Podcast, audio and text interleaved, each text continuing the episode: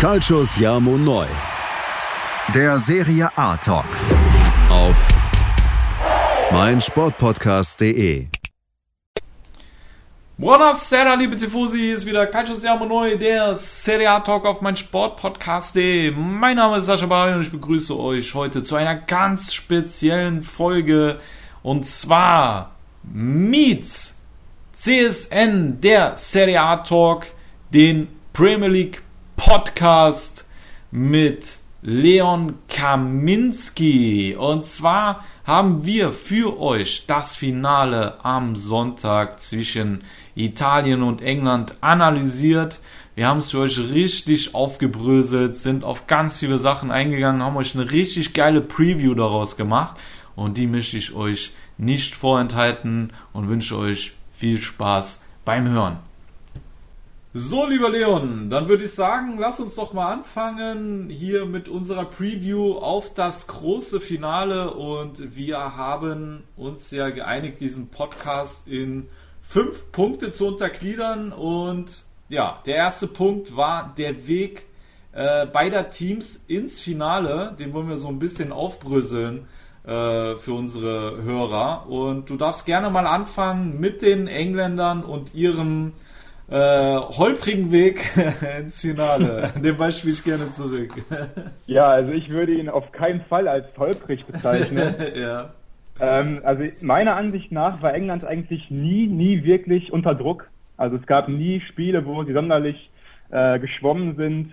Es gab natürlich viele knappe Spiele, 1-0 gegen Kroatien, 1-0 gegen Tschechien, 0-0 Schottland. Alle drei Vorrundenspiele waren sehr eng. Mhm. Aber danach folgte eigentlich eine stetige Leistungssteigerung. Ich denke mal, wir alle kennen noch äh, das 2-0 gegen Deutschland.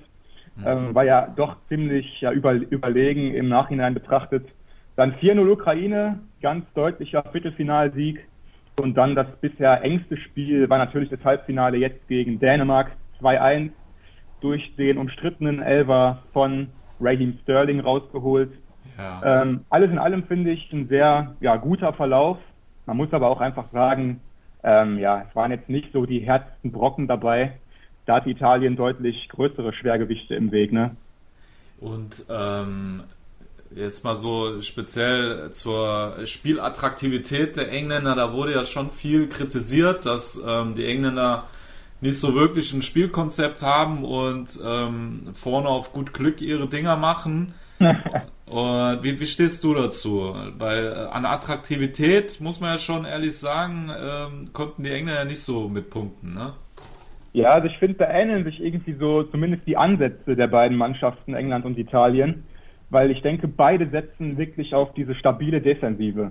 Also Gareth Southgate ist ja ein Trainer, der eigentlich gesegnet ist mit Offensivtalent in seiner Mannschaft, aber seine Basis war trotzdem immer dieses sichere Fundament hinten, hat hier auch ab und zu mal Fünferkette sogar gespielt. Und äh, ja, bisher haben sie nur ein Tor kassiert, eben das Tor gegen Dänemark, dieser mhm. Traumfreistoß. Mhm. Und davor im ganzen Turnier kein einziges Tor kassiert. Ich denke mal, das sagt schon viel aus über den Schwerpunkt der Mannschaft. Und offensiv hat es dann wirklich meistens Raheem Sterling geregelt irgendwie. Mhm. Ähm, er wurde ja vor dem Turnier schon so ein bisschen äh, ja, klein geredet und schlecht geredet mhm. mit den ganzen jungen Talenten, die da so hochkommen. Aber Raheem Sterling für mich, ähm, ja, bisher einfach der beste Offensivspieler Englands, mhm. hat in jedem Spiel seine Aktion gehabt. Und der war auf jeden Fall ein Schlüssel. Okay. Ja, bevor wir jetzt äh, zum nächsten Punkt abdriften, ähm, würde ich dann sagen, tue ich so ein bisschen mal den Weg der Italiener ins Finale äh, beschreiben. Der war ja auch ein bisschen holprig, ne? Äh, fand ich gar nicht, ehrlich gesagt. Also, ähm, da hatten wir schon im Vorspann unsere Diskussion. Also, die Italiener sind eigentlich für mich einer der souveränsten und überzeugendsten äh, Mannschaften bei der EM bisher. Sind ja ähm, sehr stark gegen die Türkei gestartet mit 3 zu 0. Ähm, wobei die Türken sich äh, ja, bis auf die Knochen eigentlich blamiert haben äh, in der Vorrunde. Wobei man trotzdem zugutehalten muss, dass das Team personell eigentlich gut bestückt war und eigentlich so einer ja. der negativen Überraschungen bei diesem Turnier war. Da hatten sich viele, glaube ich, mehr ausgerechnet bei den äh, Türken. Dann, ja, das 3-0 gegen die Schweiz war eigentlich auch ziemlich souverän, ähm, wo, vor allem wenn man gesehen hat, wie unangenehm die Schweizer sein können, äh, was die Franzosen ja bemerkt haben, die Spanier mussten es erfahren.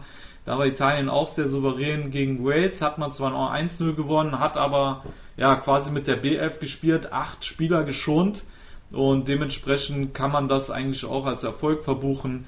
Klar, gegen die Österreicher, das war schon eine äh, schwierigere Partie. Ähm, vor allem, weil die ähm, Österreicher extrem tief gestanden haben, die Räume eng gemacht haben und die Italiener sich mit dieser äh, tiefstehenden Abwehr äh, durchaus schwer getan haben. Ne? Also ja. da, das stand schon auf der Kippe, das Spiel, das muss ich schon zugeben. Ähm, gegen die Belgier 2-1 gewonnen. Ähm, ja, war auch eine enge Partie, aber mhm. ne, es sind natürlich auch, die Belgier sind Schwergewicht. Also die sind nicht umsonst äh, Erster in der ähm, Weltrangliste. In der Weltrangliste, ne? genau. Also da brauchen wir nicht drüber zu reden. Ähm, da muss man auch nicht souverän gewinnen, aber ich fand die Italiener ähm, haben auf jeden Fall auch gegen die Belgier ihr unglaubliches Offensivpotenzial angedeutet. Ähm, und ja, bevor wir jetzt da tiefer analysieren, springe ich weiter. Ähm, dann kam ja das Spiel gegen die Spanier, äh, wo ich bisher finde, dass die Italiener sich am schwächsten gezeigt haben.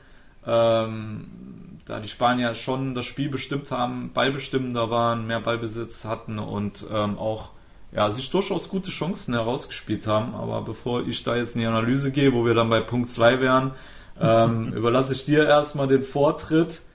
Ähm, ja, lass uns mal auf die Stärken und Schwächen der Teams eingehen, weil dann können wir das Ganze vertiefen. Ähm, wo siehst du die, die Stärken der Engländer? Ja, also wie gesagt, die größte Stärke ist einfach dieser tolle Defensivverbund da hinten. Mhm. Es gab ja vor dem Turnier die ganz große Diskussion. Harry Maguire, der Abwehrchef, war ja lange Zeit verletzt mhm. ist ja auch für die ersten Spiele in der Vorrunde ausgefallen. Mhm. Und da gab es dann die große Diskussion, wer ist denn jetzt hier der Abwehrchef? Wer ist derjenige, der uns hier vielleicht zum Turniersieg, äh, zum Turniersieg führen kann? Ja. Ähm, weil dafür brauchst du einfach eine bombensichere Defensive. Ja. Mhm. Das haben ja alle vergangenen Turniere auch gezeigt.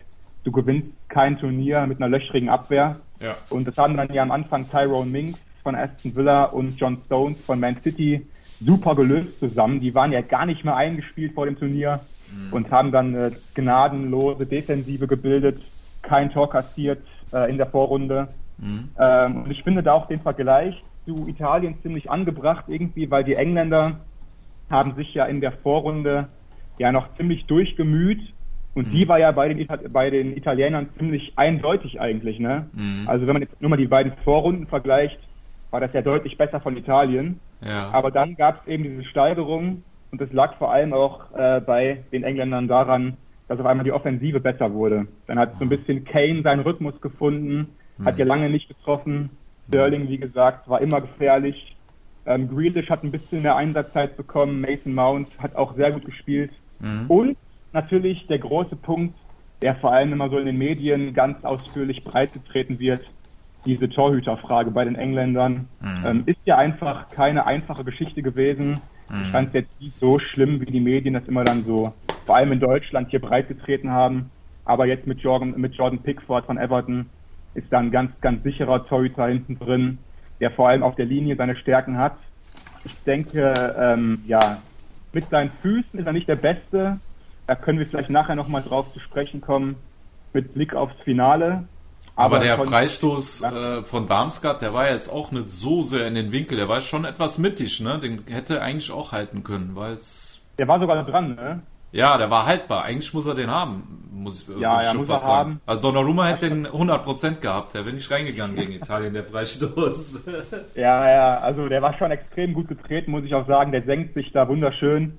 Aber nee, gebe ich dir ziemlich recht, den muss er eigentlich halten. Mhm. Aber hey, es war so ein einziger großer Fehler bisher. Mhm. Und wenn man sowas als Fehler bezeichnet, hat man schon irgendwie Glück, ne? Ja, also bisher hat er sich wirklich nicht viel zu, äh, zu Schulden kommen lassen, was ich von den Engländern gesehen habe, ja. Aber es ist jo. ja, glaube ich, so eine traditionelle Kritik, äh, die es bei den Engländern gibt. Immer sind die Torhüter die, die Übeltäter im Nationalteam. Das ist ja schon Tradition. Ja, das mag ich eigentlich gar nicht so, diese ständige Diskussion ja, immer, ja, der Torhüter ja, ist schuld. Weil du hast noch zehn Spieler vor dir und wenn die es nicht gebacken kriegen, kann am Ende nicht nur einer schuld sein. Ne? Ja, ja, ja, das stimmt schon. Aber ich habe so das Gefühl, seit David Seaman weg ist, äh, egal welcher Torhüter da kommt, äh, sind immer die stehen immer in der Kritik, ne? Ja, ja, das stimmt schon, ja. Ja. Ja, äh, war das, also hast du auch schon die Schwächen des Teams dann jetzt zusammengefasst mit Pickford? Ne, Schwächen noch gar nicht. Ah, okay, also, alles klar. Okay. Genau. Also für mich ist vor allem, das klingt jetzt vielleicht ein bisschen drastisch formuliert, aber für mich könnte die größte Schwäche der Trainer sein am Ende des Tages. Ja. Ähm, weil manche Entscheidungen von äh, Gareth Southgate schon, ja, fragwürdig waren, sag ich mal. Zum Beispiel jetzt gegen Dänemark im Halbfinale, Aha. das am Ende dann ja doch ziemlich knapp nur mit 2-1 gewonnen wurde. Mhm. Ähm, wenn man sich da die letzten 20 Minuten nochmal angeschaut hat, die Engländer haben ja eigentlich komfortabel ähm, ja, diese, diese, diese Führung dann gehabt, 2-1, sah eigentlich alles gut aus. Mhm. Und dann stellt er nochmal um auf Fünferkette und verlagert damit das ganze Spiel nochmal in Englands Hälfte. Und das war zum Beispiel auch ein großer Kritikpunkt in den englischen Medien. Warum sich nochmal zurückziehen, wenn du vorher über die ganze Spielzeit offensiv toll gespielt hast und die Kontrolle hattest? Mhm. Weil so erlaubst du es ja erst nochmal den Gegnern überhaupt Gefahr aufzubauen. Mhm. Und dann nimmt er den zuvor eingewechselten Grealish wieder runter, mhm. was natürlich extrem peinlich war für Grealish. Ja. Ja, ja, Situation. Mhm. Bringt äh, Trippier drauf, um auf Fünferkette umzustellen. Und ähm, ja, am Ende hatten sie noch mal, sogar nochmal Chancen, die Dänen. Mhm. Und mit ein bisschen Pech kriegst du das 2-2 und spielst Elberschießen am Ende, ne? Mhm. Und äh, ja, auf jeden Fall eine Entscheidung gewesen, die äh, ja viele kritisiert haben. Mhm. Und Southgate ist vielleicht nicht der Trainer, den man sich äh, ja so als, als Meistermacher am Ende vorstellt. Ne? Das mhm. sind ja meistens die, die bisschen größeren Namen. Bei Italien ja auch ein ziemlich großer Name da an der Seitenlinie. Mhm. Und äh, ja, also ich könnte mir vorstellen, dass Southgate, wenn es am Ende verloren geht, das Finale, vielleicht auch wieder ein paar Fehler gemacht hat und man am Ende darauf schaut. Also kann ich mir schon vorstellen. Ja. Und wie stehst du zur Spielstärke der Engländer? Also ich finde defensiv überragend. Also siehst du da eine Spielphilosophie? Ja, muss ich schon sagen. Also ähm, sie haben so ein bisschen dieses abwartende Ballbesitzspiel adaptiert von manchen Mannschaften in Europa, muss ich schon sagen. Mhm. Ähm, das hat man so selten gesehen in den letzten Jahren. Mhm. Ähm, das ist einfach extrem, extrem sicher.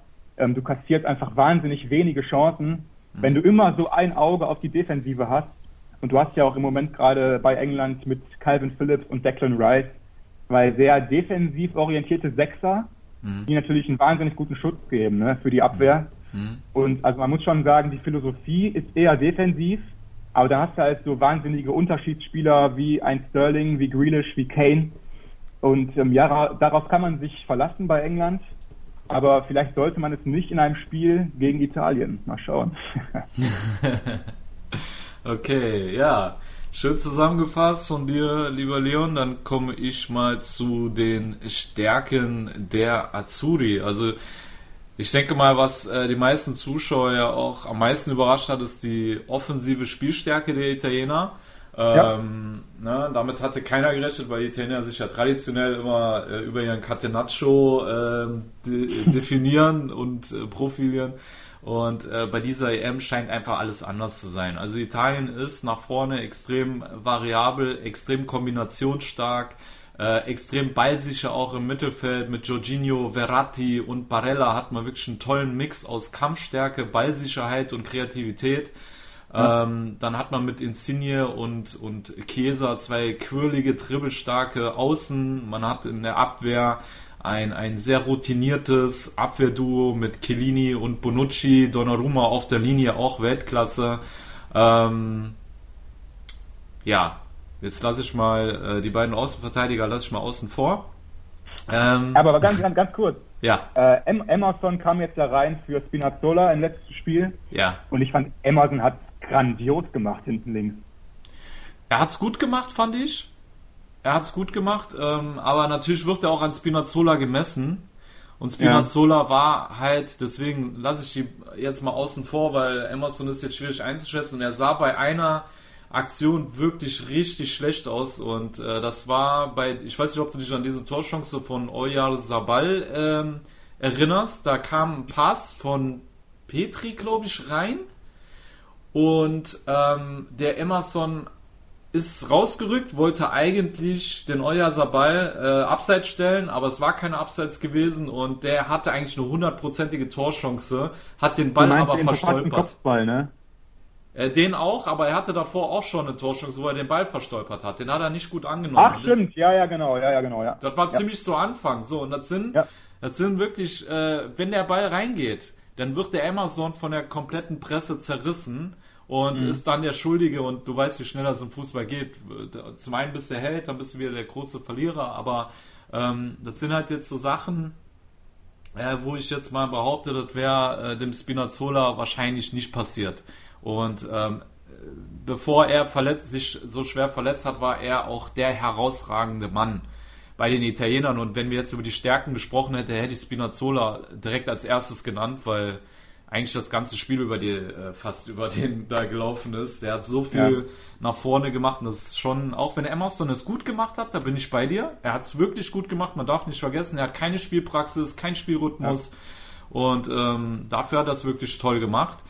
Ähm, aber ich kann mir vorstellen, ähm, um jetzt nicht die Schwächen äh, hervorzu, also jetzt schon zu, zu, schnell auf die Schwächen einzugehen, aber ich kann mir vorstellen, dass das äh, gegen England natürlich nochmal ein Nachteil sein kann, dass der nicht mhm. im Spielrhythmus ist und auch ähm, im, im, Mannschaftsgefüge nicht so richtig drin ist, ja. Dadurch, dass er meistens nur auf der Bank sitzt, äh, weder bei Chelsea zum Stamm gehört, noch bei den äh, Azzurri. Ja. Genau, und um äh, zu den Stärken zu kommen.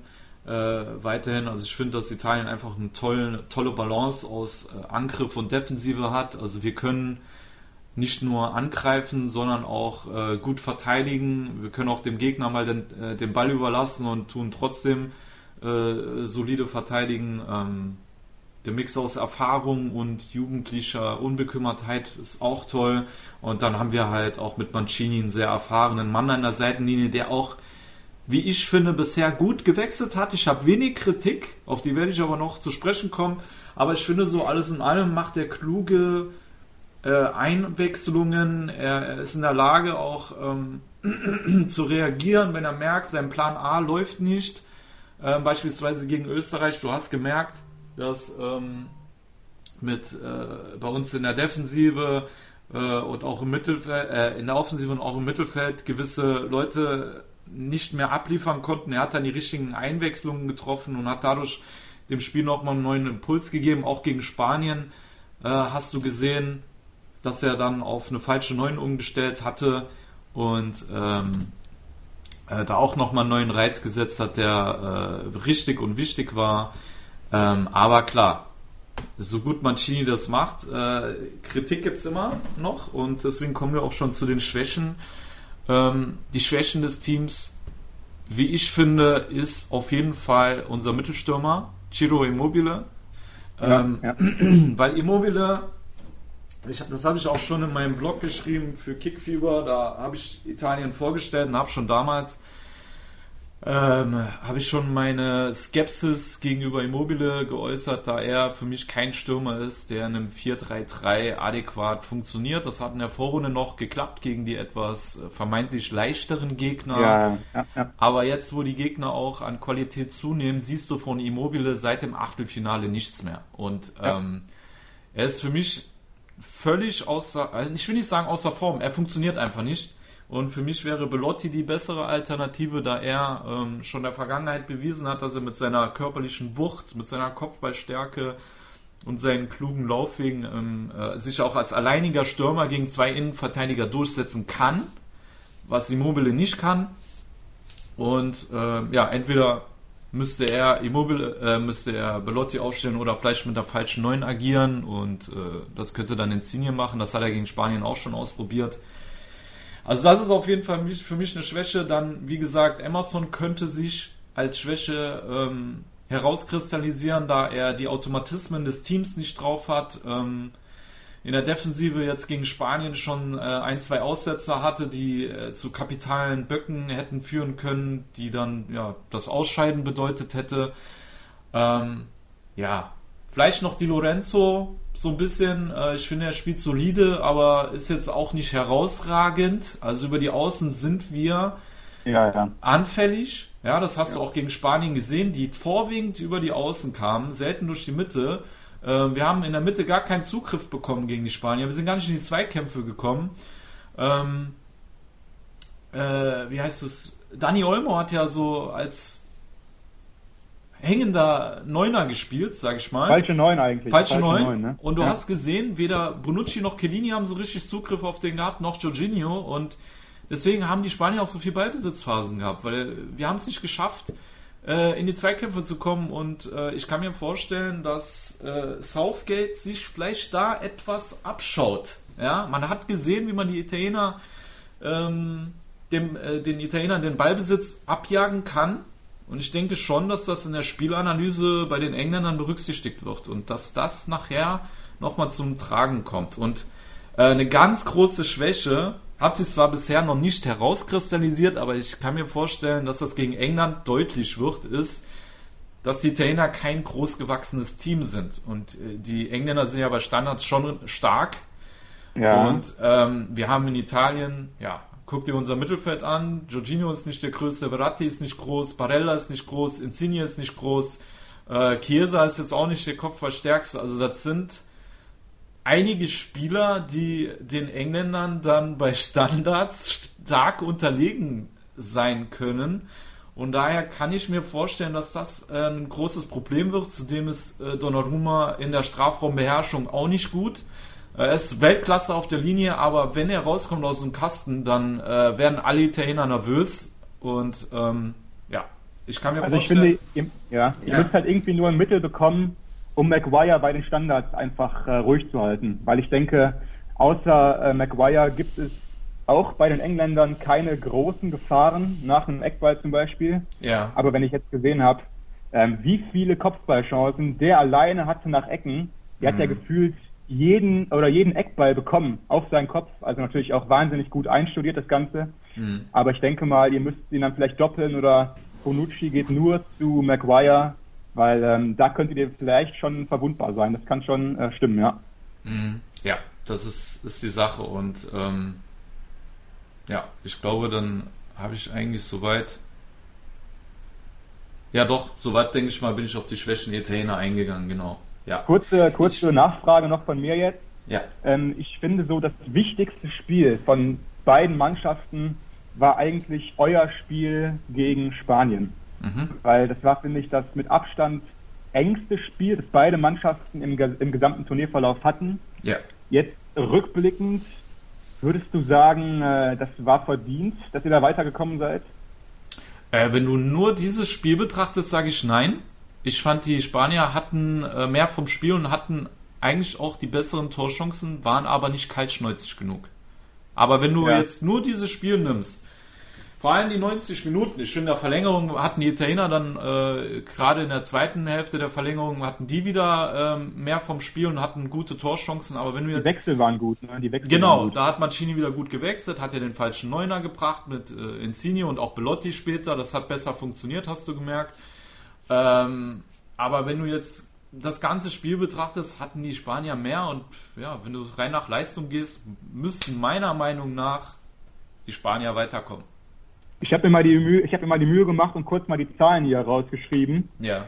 Dann stehen am Ende zu Buche 7 zu 16 Schüsse, 29 zu 71 Prozent Ballbesitz, 387 zu 900 Pässen.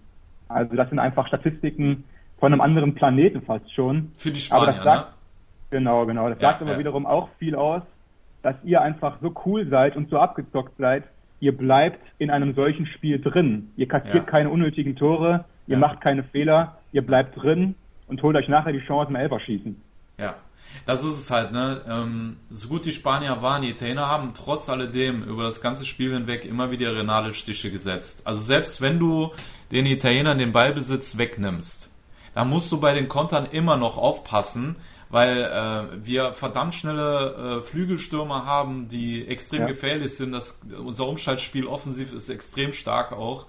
Ähm, deswegen ist die Mannschaft schon relativ komplett. Aber du schwächst Italien, indem du denen den Ballbesitz nimmst. Ja, also das haben die Spanier geschafft, ne? definitiv. Auf jeden Fall, ja. Ja. Gut, äh, lieber Leon, lass uns mal kurz eine Pause machen. Und äh, damit unsere Zuhörer ein bisschen durchatmen können. Und dann, liebe äh, Zuhörer, machen wir weiter mit äh, den nächsten Punkten, die wir für euch abhandeln wollen. Bleibt auf jeden Fall dran. äh, yeah. eure Synapsen und dann geht's weiter mit der geilen Preview für das Finale der Europameisterschaft 2020, obwohl es 21 ist. Alles klar, bis gleich bei Calcio Siamo Neu meets den Premier League Podcast mit Leon Kaminski. So, liebe Fußballfans, da seid ihr wieder bei Calcio Siamo Neu meets den Premier League Podcast mit Leon Kaminski. Und ja, lieber Leon, wir sind dabei, das Finale ein bisschen aufzubröseln und vorzuanalysieren für die Fans. Ja. Und wir haben schon abgehandelt den Weg ins Finale beider Teams, die Stärken und Schwächen. Und jetzt kommen wir zum dritten Punkt. Ähm, der bisherige Spieler des Turniers beider Teams. Ich lasse dir gerne den Vortritt. ja, ich fange mal an. Also, ähm, wenn ich jetzt wirklich das ganze Turnier betrachte, würde ich sagen, das muss einfach Raheem Sterling sein, mhm. ähm, weil der wirklich in allen Partien der Dosenöffner war. Mhm. Der hat alle Mannschaften irgendwann geknackt, vor allem natürlich die Dan. Ähm, wer gesehen hat, wie oft Sterling am Ende des Spiels äh, immer auf Westergaard zugerannt ist, der hat einfach gesehen, Sterling ist der Unterschiedsspieler in der englischen äh, Offensive. Mhm. Trotzdem muss ich sagen, vor allem in den letzten beiden Spielen oder letzten drei Spielen war Maguire für mich der beste Mann auf dem Feld bei den Engländern. Mhm. Diese, ja, einfach diese Stabilität und diese Ruhe, diese Sicherheit, die der Mann hinten ausstrahlt, mhm. ist wirklich absolut vergleichbar mit dem Chiellini bei Italien. Mhm. Äh, Maguire könnte am Ende der Schlüssel sein, warum England Turniersieger wird. Mhm. Und äh, ja, auf jeden Fall einer von den beiden ist es. Ähm, ohne die beiden würde es nicht gehen. Das hat Southgate immer wieder auch äh, klar gemacht in den Medien. Die kennen auch ihre Wichtigkeit, gehen voran und einfach zwei absolute Topspieler. Mhm. Okay. Ja, also ich muss dir ganz ehrlich sagen, ich tue mir schwer bei der Frage. Ähm, wenn Spinazzola noch dabei gewesen wäre, hätte ich ihn genannt. Ähm, ansonsten finde ich, ist es ist schwer zu sagen, wer der Spieler bei den Azzurri ist. Also wer jetzt auf jeden Fall offensiv herausgestochen hat in den Finalrunden, äh, war definitiv Chiesa.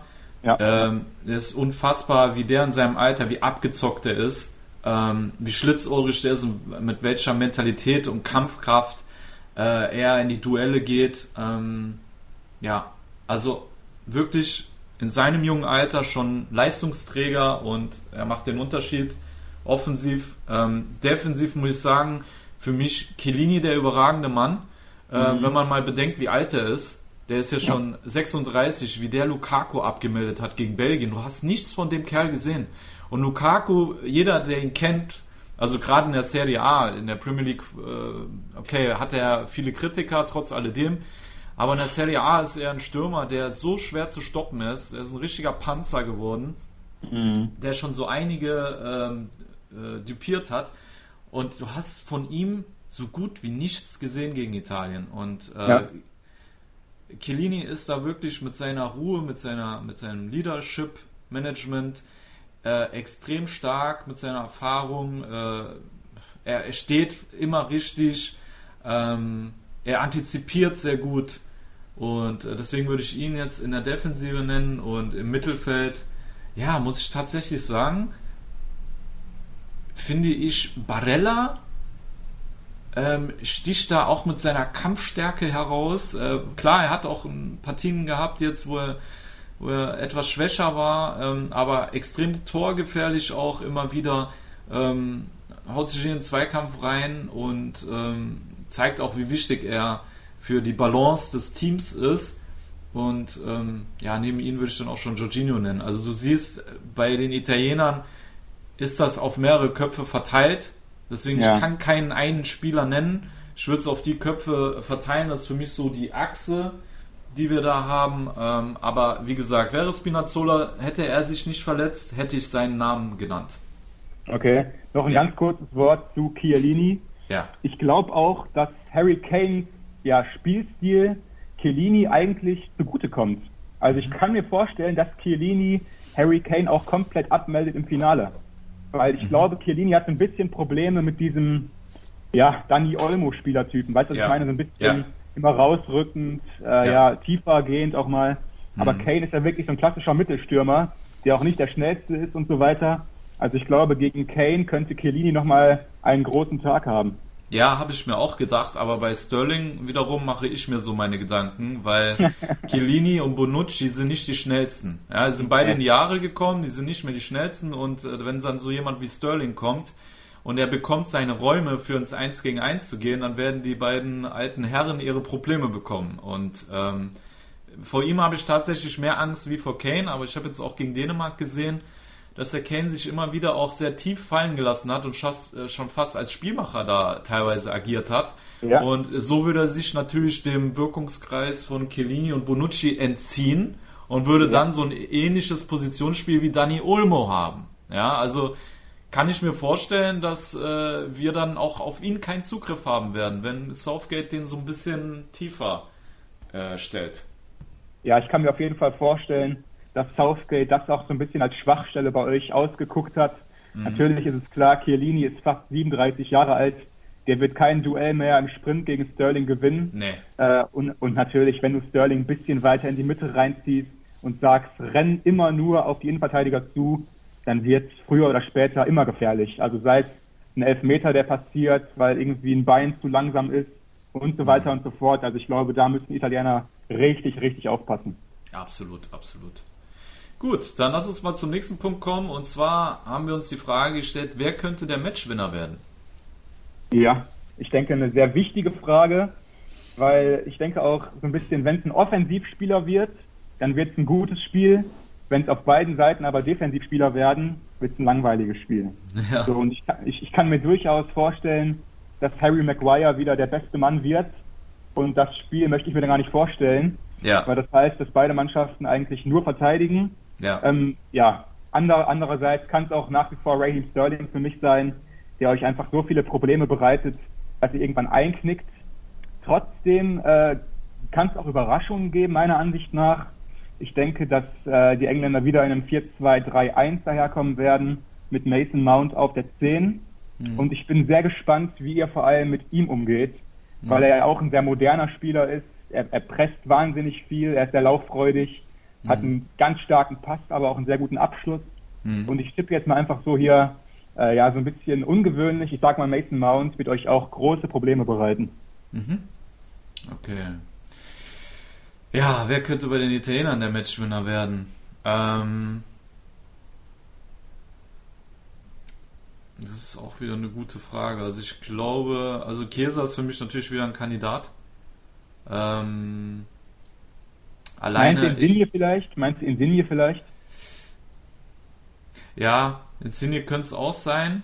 Äh, auf jeden Fall die beiden Flügel. Ähm, von dem verspreche ich mir am meisten. Ähm, von unserem Mittelstürmer erwarte ich nicht so viel, vor allem weil ich schon gelesen habe, dass äh, Mancini in der Pressekonferenz angedeutet hat, dass er Immobile echt wieder aufstellen wird. Also Das äh, bereitet mir Kopfzerbrechen und ich glaube nicht, dass die Mobile da irgendwie was machen wird. Ähm, Matchwinner sind ja meistens immer diejenigen, die die Tore machen und ja. ähm, daher glaube ich, dass es entweder Chiesa äh, sein wird oder Insigne.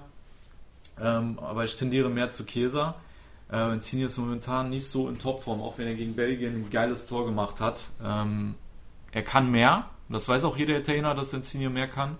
Mhm. Ähm, ich glaube, es äh, könnte Käser tatsächlich werden. Vor allem auch äh, rechne ich mir aus, dass die Engländer mit unserem Pressing äh, mehr Probleme haben werden als die Spanier. Die Spanier haben sich spielerisch wirklich sehr gut befreit.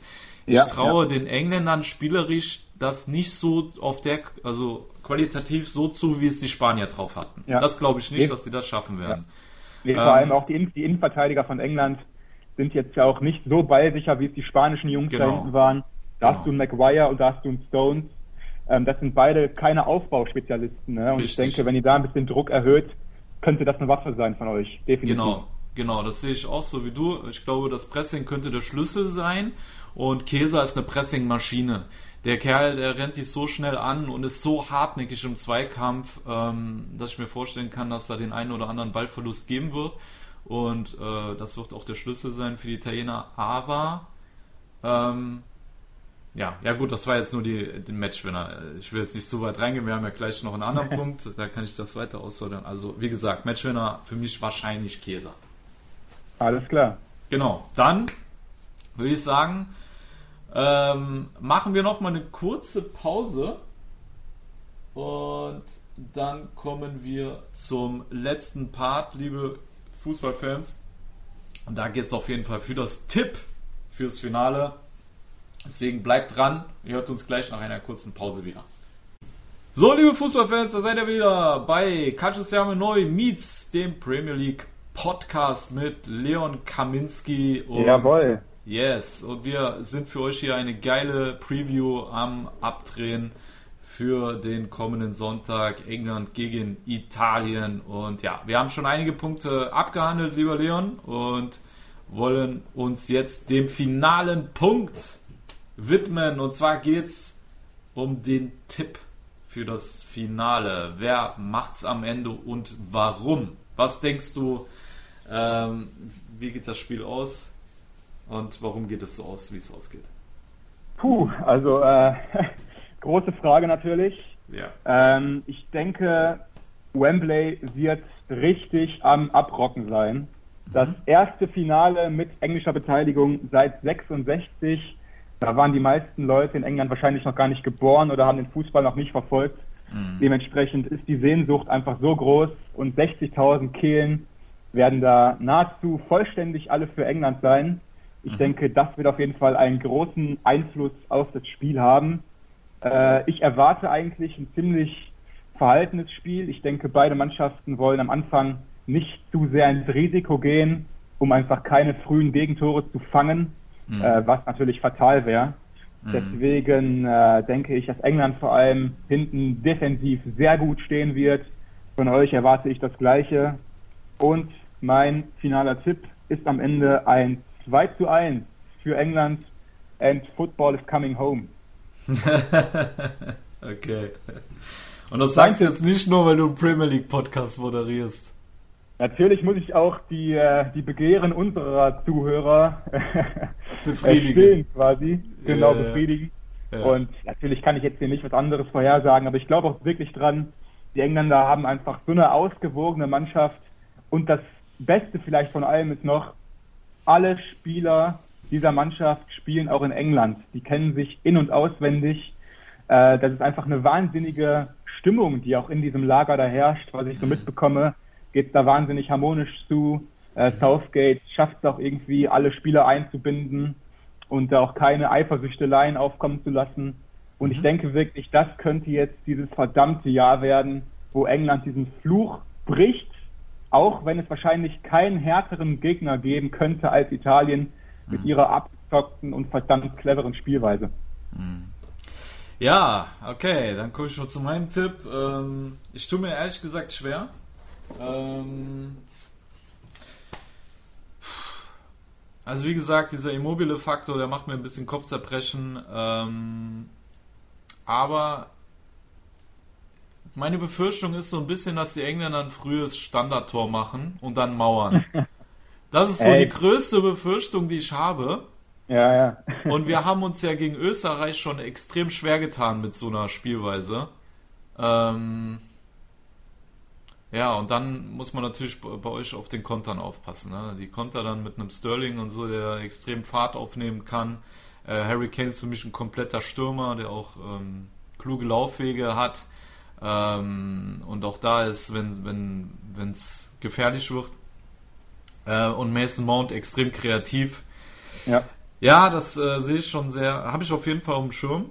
Ähm, sollte Mancini sich aber dazu, wie soll ich sagen, sollte sich überwinden, wirklich mal den Immobile auf die Bank zu setzen und den äh, Belotti von Anfang an aufzustellen oder vielleicht mit der falschen Neuen aufzulaufen, dann könnte ich mir schon vorstellen, dass die Italiener offensiv richtig kombinationsstark sind weil du keinen Mittelstürmer mehr hast, der ständig den Ball da stolpert oder acht Jahre braucht, bis er ihn verarbeitet hat und weiterleitet, ähm, dann sind wir auch in der Lage, eine tiefstehende Defensive auseinander zu kombinieren.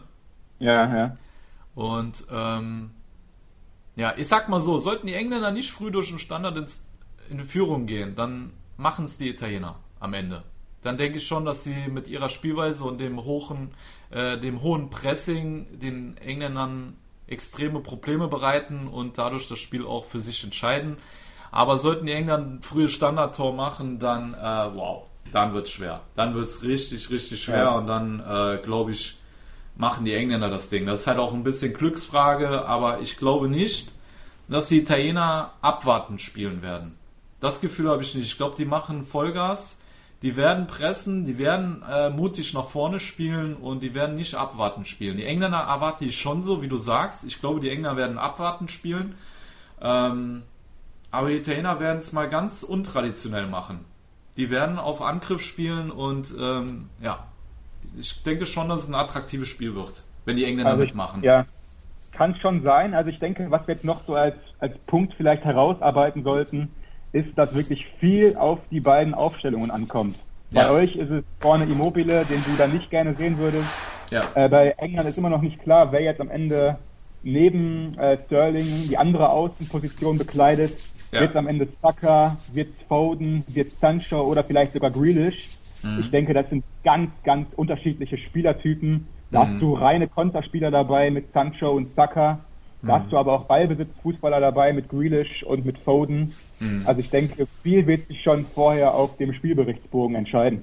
Ja, auf jeden Fall. Aber wir sind uns beide einig, es ist ein, ein hochqualitatives Endspiel. Also da stehen richtige Ballkünstler auf dem Platz, äh, defensiv boliden. Ähm, beide Teams sind extrem ähm, harmonisch. Also die, die ja. Teamatmosphäre ist extrem harmonisch. Das, was du über die Engländer äh, gesagt hast, das kann ich dir auch äh, aus dem italienischen Lager bestätigen. Also alles, was du da mitbekommst, die, das sind Freunde, da hat keiner Neid auf den anderen. Ähm, jeder gönnt dem anderen.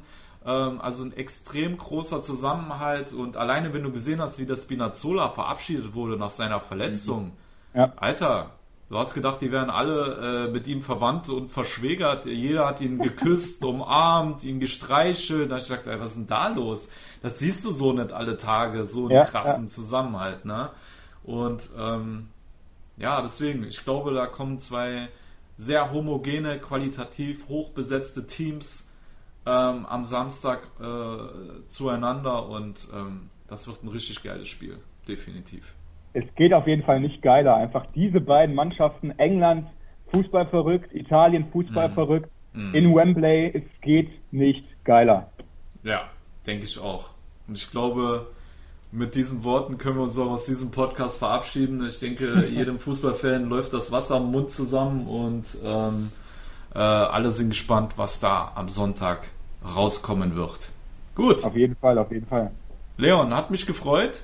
Ja, mich ähm, auch ja, war echt ein äh, cooler Podcast und wer weiß, vielleicht ähm, könnten wir auch in Zukunft wieder mal kooperieren in Sachen äh, Mercato, falls jemand von Italien nach England wechselt oder umgekehrt, dann äh, ja, seid ja, ihr unsere Ansprechpartner. Ne? Ich habe jetzt schon gelesen, Giroud zu AC Mailand wahrscheinlich. Ne? Also genau, genau, es geht schon los. Ich glaube auch nicht, dass es der letzte Transfer zwischen den beiden Ligen bleibt.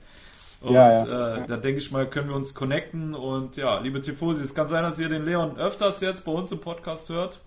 Äh, wenn er denn einverstanden ist. ja, gewöhnt euch an mich, gewöhnt euch genau, an mich. Genau, gewöhnt euch an ihn. Und ja, vielleicht äh, wird auch unsere Expertise dann im umgekehrten Falle auch mal bei denen im Premier League Podcast eingebunden. Unbedingt. Auf jeden Fall.